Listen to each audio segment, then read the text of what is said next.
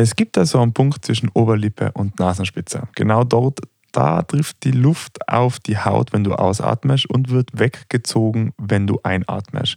Und genau auf den Punkt kannst du jetzt mal probieren zu konzentrieren. Genau das habe ich die letzten zehn Tage, fast acht Stunden am Tag in meinem Vipassana Meditationskurs gemacht. Und dabei habe ich auch noch kein Wort geredet, also habe geschwiegen. Das machen wir da in dem Podcast eigentlich überhaupt nicht. Ganz im Gegenteil, wir reden ja normalerweise über Bücher, die nicht nur unterhalten. Also wir lesen und reden und reden und reden. Heute geht es einmal um meine Erfahrung mit Vipassana, wem ich das empfehlen würde, was ich dort gelernt habe, warum ich dort hingefahren bin und ob ich dort am Boden gekniet bin, nur Brot und Wasser gegessen habe und jemand mich mit der Peitsche zum Meditieren aufgefordert hat. Ja, das gibt's in der Folge. Viel Spaß. Das ist Irgendwas und Bücher, der Buchclub-Podcast. Für alle, die gerne Bücher lesen, die nicht nur unterhalten. Mit Christian und Philipp. Wir haben heute wieder mal eine andere Folge, und zwar eine Irgendwas-Folge sozusagen. Es geht um kein Buch, sondern es geht um etwas, das der Philipp gerade erlebt hat, und zwar die Vipassana-Meditation. Was genau das ist und was er da gemacht hat, lernen wir auf jeden Fall noch in der Folge. Meine Fragen an dich, Philipp. Wie geht's da und wie war's? Ach so, das ist halt aber nette Einstiegsfragen. mir jetzt schon gedacht, du sagst, dass jemand wie ich zehn Tage schweigen geht, ist ein Wunder, weil ich so gern rede.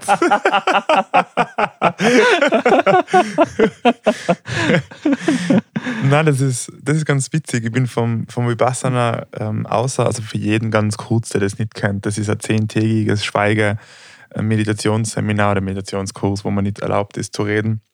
Und ganz viele andere Regeln gibt es noch. Aber ich bin da außer nach zehn Tagen ähm, und bin ins Auto gestiegen und bin Richtung Heim gefahren, war ja ungefähr so eine Fahrt von vier Stunden. Und dann habe ich eben so ein paar Freunde dann angerufen und dann war ganz oft die Frage, wie geht's da jetzt und wie war's? Und immer die Fragen so in Kombi und ich bin immer da und gedacht, das sind zwei ganz unterschiedliche Dinge. Na, ähm, tatsächlich geht es mir mega gut. Ähm, ich bin sehr happy. Jetzt bin ich seit ähm, einer Woche ungefähr bin ich wieder da. Also habe auch wieder Zeit, mir eingrooven, oder habe wieder Zeit gehabt, mir eingrooven zu können ins Reden. Und bin sehr, sehr, sehr happy, dass ich es gemacht habe. Also es ist eine sehr spezielle Erfahrung. Ich mache es jetzt doch ausführlicher, wie ich es tun wollte. Also für jeden, der Vipassana nicht kennt, das ist ungefähr vor 2500 Jahren in Indien entstanden, ist ähm, Vipassana bedeutet, Dinge zu erkennen, so wie sie wirklich sind also ich sag mal, auf der spirituellen Ebene, der, der damalige Buddha, ich glaube Gotama hat da geheißen, hat das so ein bisschen festgelegt und niedergeschrieben, was da genau gemacht werden muss. Und es geht um den Pfad der Achtsamkeit, glaube ich, heißt es. Wie man schon merkt, es ist ein Haufen religiöser Begriffe. Es kommt aus dem Buddhismus.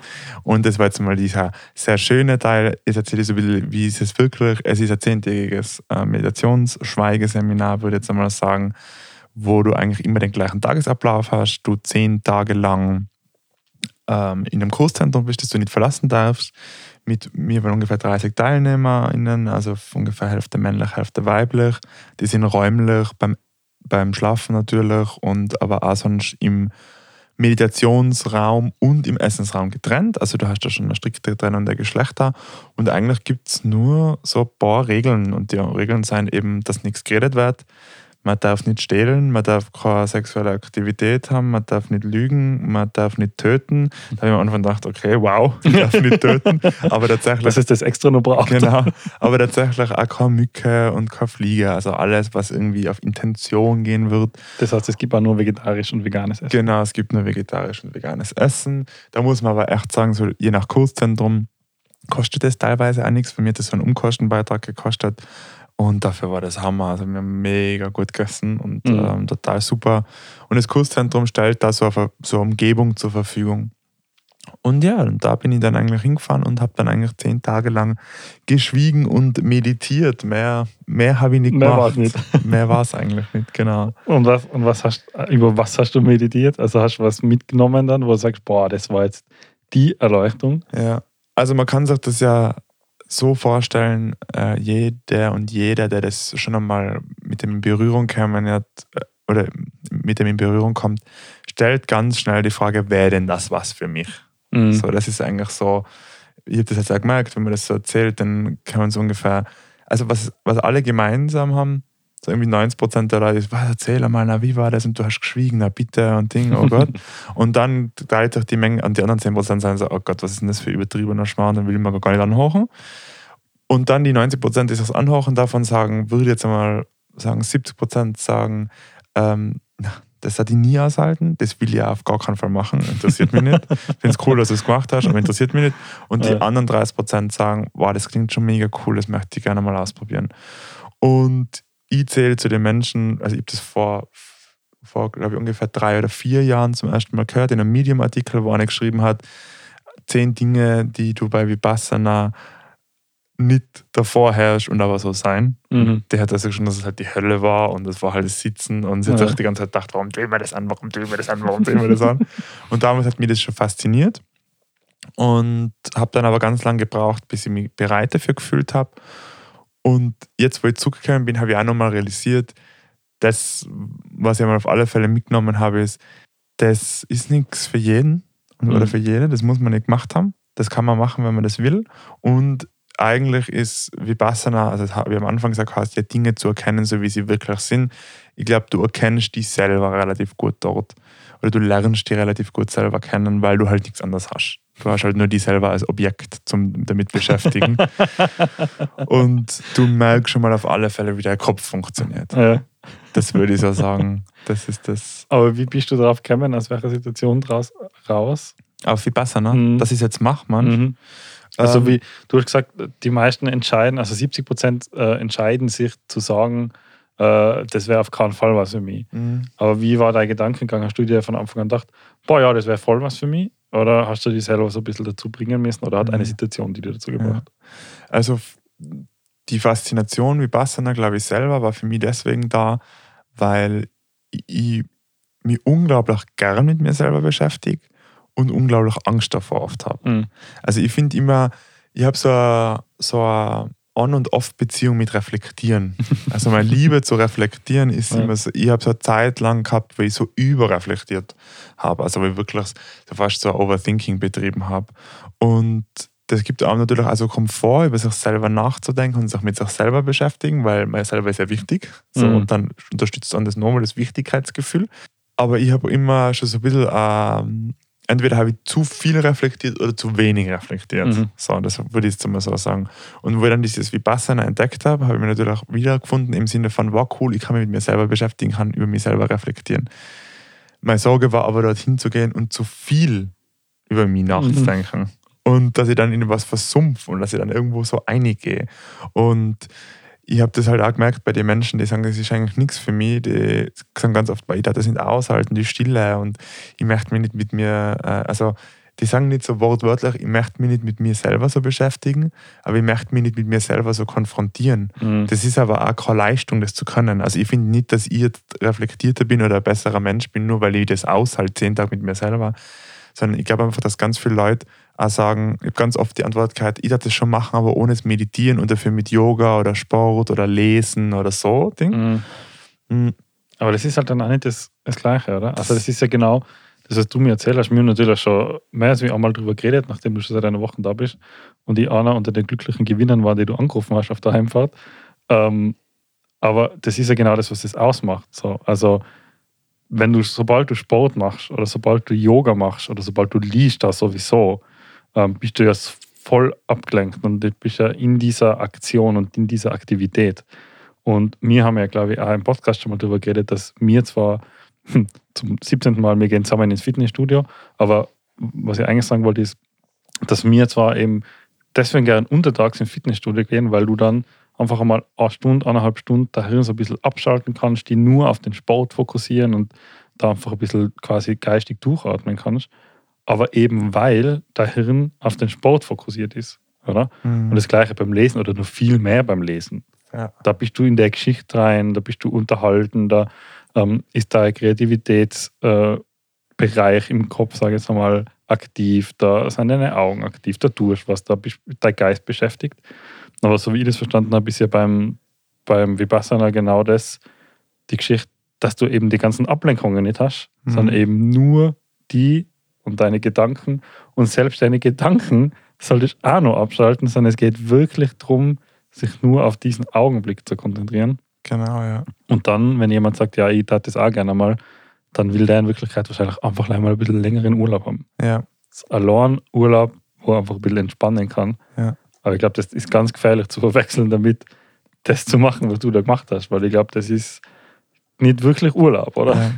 Das ist das auch, was ich immer gesagt habe. Ich habe, wo ich das Zentrum noch nicht gefunden habe, habe ich mit einer Bekannten ist jetzt übertrieben, aber mit, mit einer Person geredet und habe gesagt, hast du eine Empfehlung für mich für Vipassana Retreat?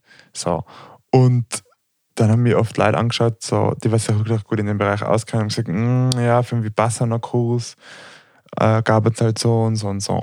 Und da habe ich mir gemerkt, dass so dieses Kurs dann so betont worden ist. Mhm. Weil ich habe ja Retreat gesagt. Mhm. Und da habe ich dann auch festgestellt, das ist einfach was ganz anderes. Mhm. Und ein Retreat und so Urlaub und natürlich, man tut sich was Gutes. Und ich bin jetzt heimgekommen und habe das Gefühl, dass ich sehr erholt bin und, und viel Energie gedankt habe. Aber natürlich ist es unglaublich anstrengend. Und es kann auch sein, dass du nach den zehn Tagen heimkommst und du fühlst dich zwar gut, aber du denkst, jetzt brauche ich mal zwei Wochen zum Verdauen. ja, zum So. Genau. Also es ist auf keinen Fall ein Retreat und wie du gesagt hast, äh, das ist mir aufgefallen. Man muss sich vorstellen, man kommt dort an und dann habe ich mal mein Handy äh, ausgeschalten, beziehungsweise habe ich so einen Vipassana-Modus aktiviert, so einen Nicht-Stören, so einen eigenen und das Internet abgedreht und die ganzen Apps gelöscht gehabt schon und dran einmal das Ganze dann aus und dann bist du nur so am ersten Tag, lernst halt einmal diesen Tagesablauf und was so passiert. Also das kann man sich so vorstellen, der Tag dauert von vier in der Früh bis neun am Abend. Da wäre bei mir schon vorbei. Vier in der Früh. Sicher nicht. Also man steht so um vier auf und im Endeffekt gibt es nur zwei Aktivitäten am Tag, na drei. Und zwar es gibt Meditieren, es gibt ein Checking mit dem Kursleiter und es gibt einen Vortrag. So, das sind die drei. Und es gibt Essen. Ja, Mhm. doch, es gibt vier. Das sind die vier Aktivitäten und so zusammengerechnet sind es ungefähr acht Stunden Meditation. Es sind zwei Stunden Vortrag und ja, ungefähr zwei Stunden oder eineinhalb Stunden Checking mit dem, mit dem Kursleiter, also wo man auch kurz mal die Möglichkeit hat, zumindest zu sagen, wie es einem geht. Und mehr passiert eigentlich den ganzen Tag nicht da. Und am ersten Tag kommst du so an und denkst, du so, okay, boah, ich muss jetzt mal das Kurszentrum kennenlernen, ich muss jetzt mal dahin gehen, dahin gehen, dann muss ich mal schauen, was passiert denn bei der Meditation, was passiert denn bei dem, was passiert denn bei dem. Und am zweiten Tag hast du festgestellt, du kennst alles. es ist immer die gleiche Meditation, vor allem die ersten fünf Tage in, in Ja. Vipassana, es ist immer die gleiche Meditation. Es gibt nur zwei Meditationstechniken. Es ist eigentlich immer das Gleiche. Du, es gibt immer die gleiche Zeit Essen. Das Essen ist zwar unterschiedlich, aber es ist eigentlich alles gleich. Plus, du hast, wie du richtig gesagt hast, du hast kein Handy, äh, du hast kein Buch, du hast nichts zum Lesen, du hast keinen Sport, du hast keine Nachrichten, du hast kein Handy. Ich habe es wirklich, ich nicht ganz zu 100% streng gemacht. Also ich habe mein Notizbuch mitgenommen zum Schreiben. Das sollte man eigentlich jetzt auch nicht unbedingt machen, laut Vipassana, Traditionsregeln. Aber sonst habe ich eigentlich nichts, ich habe nur meine Gedanken gehabt und die habe ich verarbeitet auf dem Notizbuch, aber ich habe keine neuen hinzugefügt. Mhm. Und da merkst du, wie der Kopf verhungert oder verdurstet, Mhm. weil du es halt gewohnt bist, die ganze Zeit neue Sachen zu kriegen. Und jetzt war ja, mm, es ist März 2022, da weiß jeder, in den Medien gibt es zurzeit einfach ein Thema und das ist der Krieg in der Ukraine, der ist allgegenwärtig. Und du hast dann halt so kurz bevor dieses Handy ausschaltet, hast du das Gefühl, kann ich das machen? Weiß ich überhaupt, was da passiert? Ich, meine, ich Mhm. glaube, die ganzen letzten zwei Jahre seit Corona wäre das bei mir immer so gewesen, dass ich mir dachte, kann ich das machen? Aber du schaltest das Handy aus und dann versuchst du den Tag zu gewöhnen dort und hast das gemacht und dann merkst du, es gibt, kommt nichts Neues mehr. Es kommt kein, kein Telefonat, es kommt keine Info, es kommt eigentlich gar nichts. Und du sitzt so da und denkst da, ja, gut. Und jetzt? und jetzt? ja. Und das ist tatsächlich auch was, wo ich glaube, dass jeder oder jede Person einen Vorteil davon ziehen kann. Ich glaube nicht unbedingt das Meditieren und äh, es war viel, doch auch relativ viel religiös oder auch dieses Kurszentrum und dieses Alleinsein, aber dieses ganz, ganz hardcore zu sagen, jetzt fütter ich meinen Kopf einmal nicht mehr. Mhm. Jetzt lass ihn einmal einfach mit sich selber arbeiten, weil es ist ja schon, eh schon viel zu viel drinnen. Und wenn man mal so auf die Umgebung schaut, da geht es ja also ein bisschen ums Thema Achtsamkeit, dann gibt es auch, wenn man nicht im Internet ist und wenn man nicht mit Leuten redet und nicht Mhm. telefoniert, dann gibt es eigentlich auch schon genug Sachen, die einem auffallen können. Also man hat ja nie, nie kein, also nie keine Kommunikation oder keine Information, die kommt. Mhm. Das war mit Abstand das Lässigste. Ja, dieser harte Stopp. dieser harte Stop, diese Vollbremsung, die war bei mir auch wirklich, ich habe beruflich sehr anstrengende Zeit gehabt und viel zu viel, unglaublich viel zu gekocht. Und dann halt auch noch in die Medien, ich bin in dem ganzen Live-Ticker von dieser Krise, bin ja untergegangen. Also da bin ich oft beim Essen geguckt davor, ich war am Abend, bevor ich gefahren bin und habe mit meiner Partnerin gegessen und so nach eineinhalb Stunden Essen haben wir gedacht, so, jetzt muss man wieder auf orf.at schauen, was ist im Live-Ticker passiert. Mhm. So, also dieses Gefühl, du musst da reinschauen. Mhm. Und das war wirklich das, was am, am einprägsamsten war, wieder der Kopf dann auf einmal sich zuerst mit sich selber, zuerst nur mit allem anderen beschäftigt und dann immer weniger und immer weniger und immer weniger und immer mehr kommt es dann dort an, wo du bist. Und das war echt ganz, ganz lässig zum Beobachten. Würdest du es wieder machen? Also ich würde es auf alle Fälle, wenn ich jetzt zwei Monate zurückschalten kann oder halt die, vor die zehn Tage, dann würde ich nochmal hinfahren. Mhm. Also ich bereue es nicht, dass ich es gemacht habe. Es war mega. Ähm, mega Erfahrung. Würde ich es nochmal machen? Das ist immer so ein bisschen schwierig, wann würde ich es nochmal machen? Mhm. Also jetzt habe ich nicht das Gefühl, dass ich es machen muss. Ich habe nicht das Gefühl, dass ich es jetzt ja machen muss. Ich glaube schon, dass ich es nochmal machen würde. Ob ich es werde, weiß ich nicht. ist eine andere Frage. genau. Aber für ja. die war es gut.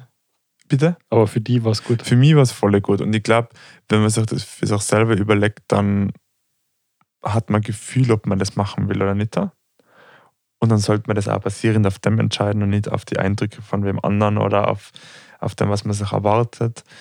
Ähm, ich glaube, man sollte zum anderen mal sich überlegen, welches Kurszentrum man geht. Mhm. Das war, glaube ich, ganz wichtig. Weil es gibt so verschiedene Grade der Strenge. Also es gibt so diese ganz, ganz strengen, wo du wirklich dann, du sitzt dir auf deinem Meditationskissen und du musst so sitzen bleiben und das die ganzen zehn Tage und da gibt es gar nichts, Handy wird abgenommen und Ding und alles ganz streng kontrolliert.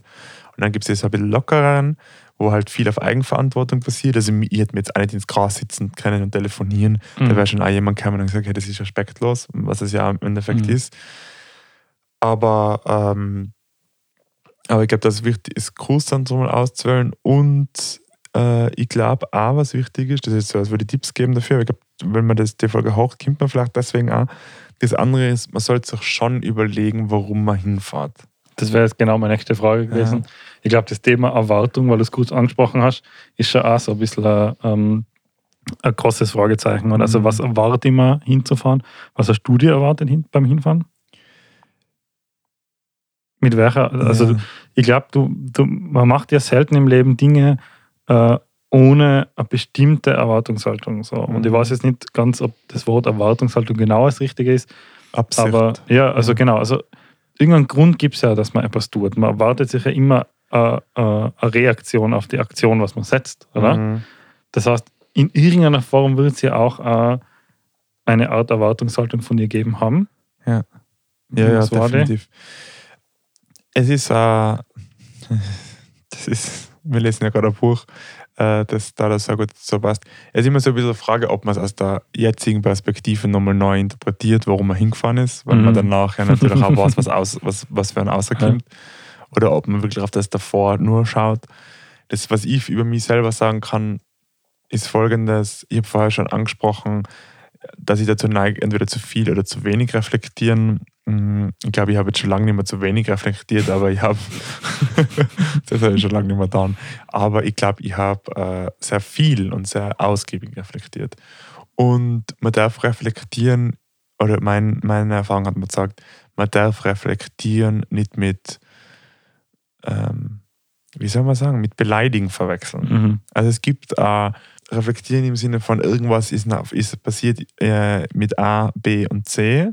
Oder es gibt Reflektieren im Sinne von, was bin denn ich für ein, ich sage jetzt irgendwas, Idiot. Äh, ich hätte äh, A nicht machen sollen, kein Wunder, dass B äh, dann passiert ist und C, weil ich halt ja einfach der Idiot bin, der A gemacht Mhm. hat und so. Und ich habe, glaube ich, diesen Bezug ganz lange nicht gehabt zum Thema Reflekt. Was ist jetzt wirklich aufrichtige und angebrachte Reflexion, die ein erwachsener Mensch besitzen sollte? Und was ist ähm, sich selber einen Vorwurf machen, was ist mit sich selber unfair umgehen, was ist vielleicht auch einfach unnötig. Ja. So. Und ich habe die letzten Monate immer mehr gemerkt, äh, in verschiedenen Situationen, Konfliktsituationen, Situationen mit Freunden, meine Reaktionen drauf, äh, dass ich besser mit mir selber umgehen kann. Also ich kann besser überlegen, was muss ich reflektieren und was muss ich nicht. Mhm. Also gerade kürzlich hat es eine Situation gegeben, wo wir über Hass geredet haben. Ähm, und ich mit einer Bekannten und dann haben wir über Hass geredet und dann hat die gesagt, ja, hast du dann bei Vipassana nicht oft gedacht, ähm, die Person XY, die hasse ich jetzt oder sowas oder Mhm. so ein Ding. Und dann habe ich gesagt, boah, nein, das habe ich eigentlich gar nie gedacht. Und dann habe ich gesagt, "Ma, es gibt eigentlich, hat eigentlich eine Person gegeben, die ich gehasst habe. Und dann hat die Person gesagt, ich weiß wer. Und mein altes Ich hat dann vielleicht danach gesagt, so, ja, wen Menschen und erzähl mal und warum. Und dann wäre ich schon in diese Geschichte Mhm. eingetaucht. Und ich habe es für die letzten Monate gemerkt, ich bin dann so da geguckt und habe mir gedacht, so, das interessiert, also das, dem möchte ich gar keine Kraft schenken. Ja. Ich möchte da gar nicht eine investieren in diese, in diese, diese Energie. Und so, jetzt bin ich ein bisschen abgedriftet, aber ich glaube, deswegen bin ich hingefahren, weil ich gemerkt habe, hey, ich kann fairer mit mir umgehen. Ich weiß, wie Bassena ist zehn Tage nur ich. Ich glaube, lang hätte ich da zu viel reflektiert oder zu wenig reflektiert Mhm. oder hätte nicht reflektiert, sondern ich hätte mich selber für Dinge verantwortlich gemacht, die was vielleicht unfair sein oder außerhalb von meiner Macht sein. Und deswegen bin ich bereit, dorthin zu fahren. Und das war dann der Grund, warum ich hingefahren bin, weil ich gedacht habe, so, jetzt bin ich bereit, dass ich mich mit mir selber zehn Tage beschäftige. There we go. Philipp meet Philipp. Ja, genau. Wie, wie schwer war es, äh, das Schweigen für dich dann tatsächlich? Weil das war ja das, was du mal am Anfang quasi äh, unterstellt hast, was, was, was die Eröffnungsfrage sein wird. ja. Jetzt kommt sie tatsächlich. Äh, wie, schwer, wie schwer war es, Schweigen für dich? Weil, ich meine, also das allgemeine Bild, das du da quasi damit bedienst, ist, dass du jemand bist, der die ganze Zeit redet, was ja in meinen Augen gar nicht so ist. Ja, Aber du bist halt schon ein geselliger Mensch. So. Und, gern, und du ja. redest gern ja. in der Gruppe. Ähm, deswegen glaube ich, haben wir ein paar so gelacht, wo du das gesagt hast. Also, wer die jetzt nicht kennt, wird sich da ein bisschen fragen, was das so lustig ist. Also, was man da vielleicht noch vorwegschießen muss, ich habe eine Bekannte jetzt gerade getroffen und dann sagt sie so, "Ma, wie war denn das? ah?" Und ja, der hat sein Brot und Wasser gegeben, oder?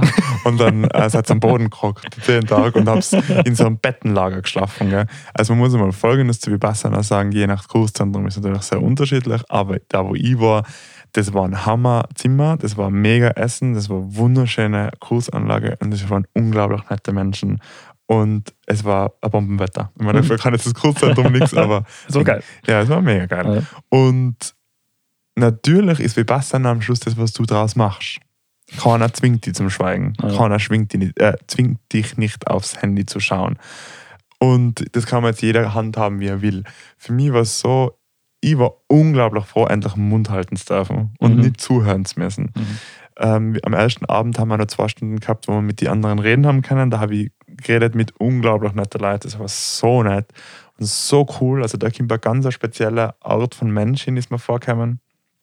Ist mir zumindest vorgekommen. Ich habe da Mhm. gleich mit, wir waren zu dritt in einem Zimmer, das war sehr, sehr, sehr, sehr, sehr nett.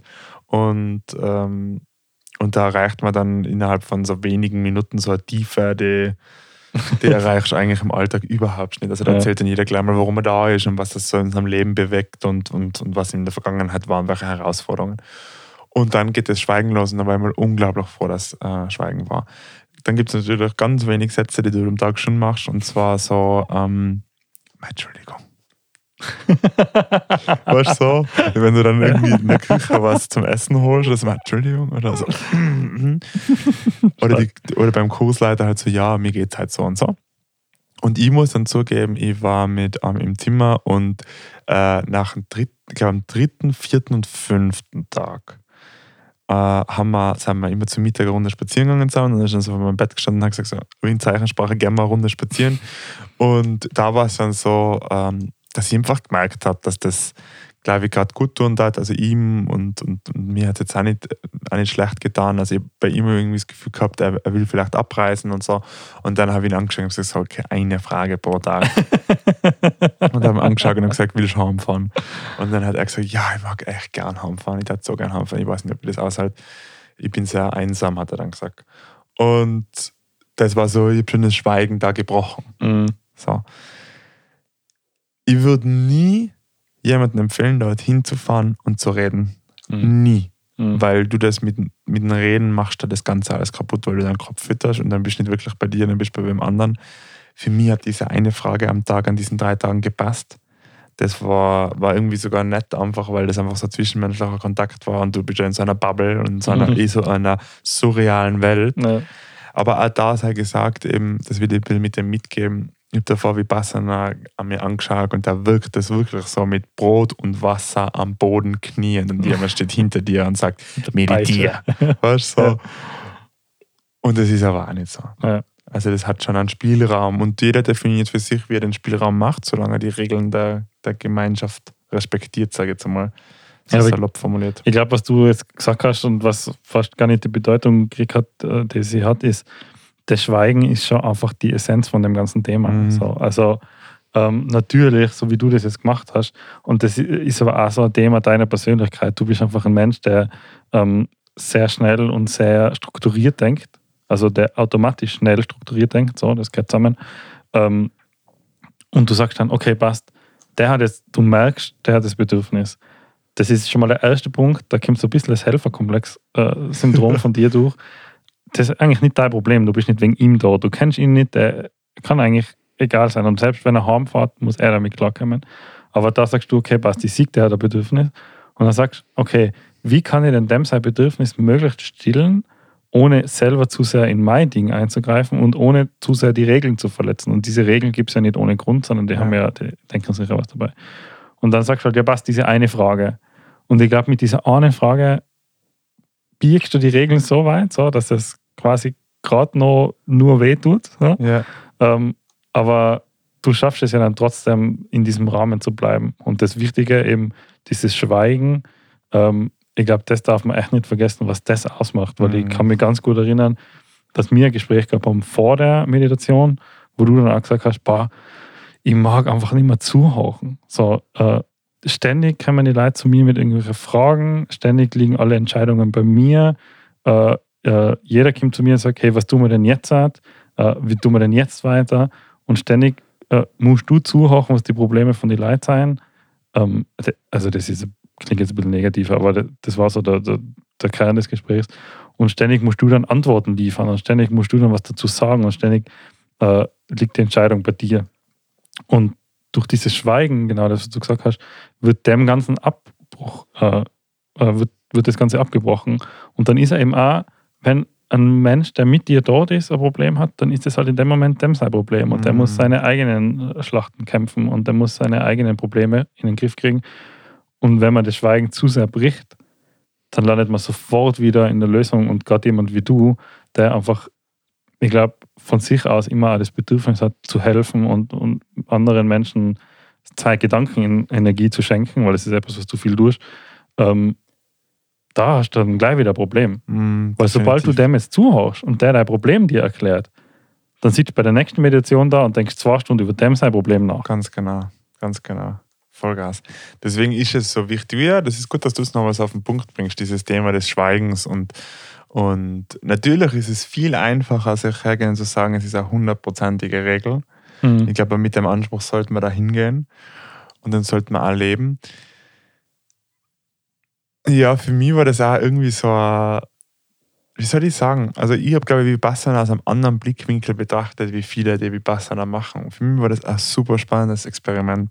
Das hat mich einfach voll gefordert. Das hat für mich, äh, das war für mich eine Schwäche von mir, wie ich vorher gesagt habe, dieses, den richtigen Grad der Selbstreflexion oder nennen wir es beim Wort mit einem fairen Selbstumgang eigentlich. Mhm. Also dieses, wie fair gehe ich mit mir selber um, das einmal unter Beweis zu stellen und zu prüfen, wie fair geht man denn mit sich selber Mhm. um. Das war für mich, glaube ich, das, warum ich hingefahren bin. Und das kann man nur machen, wenn man, wenn man schweigt oder wenn man sich dann auch wirklich auf sich selber konzentriert. Für mich ist es halt das Experiment gewesen, am Schluss auch mit, einem gewissen, mit einer gewissen Neugierde, sicher mit einem gewissen Voyeurismus auch. Mhm. So das einfach einmal sehen, wie läuft das ab, wie fühlt sich das an, kann ich das, kann ich das nicht da.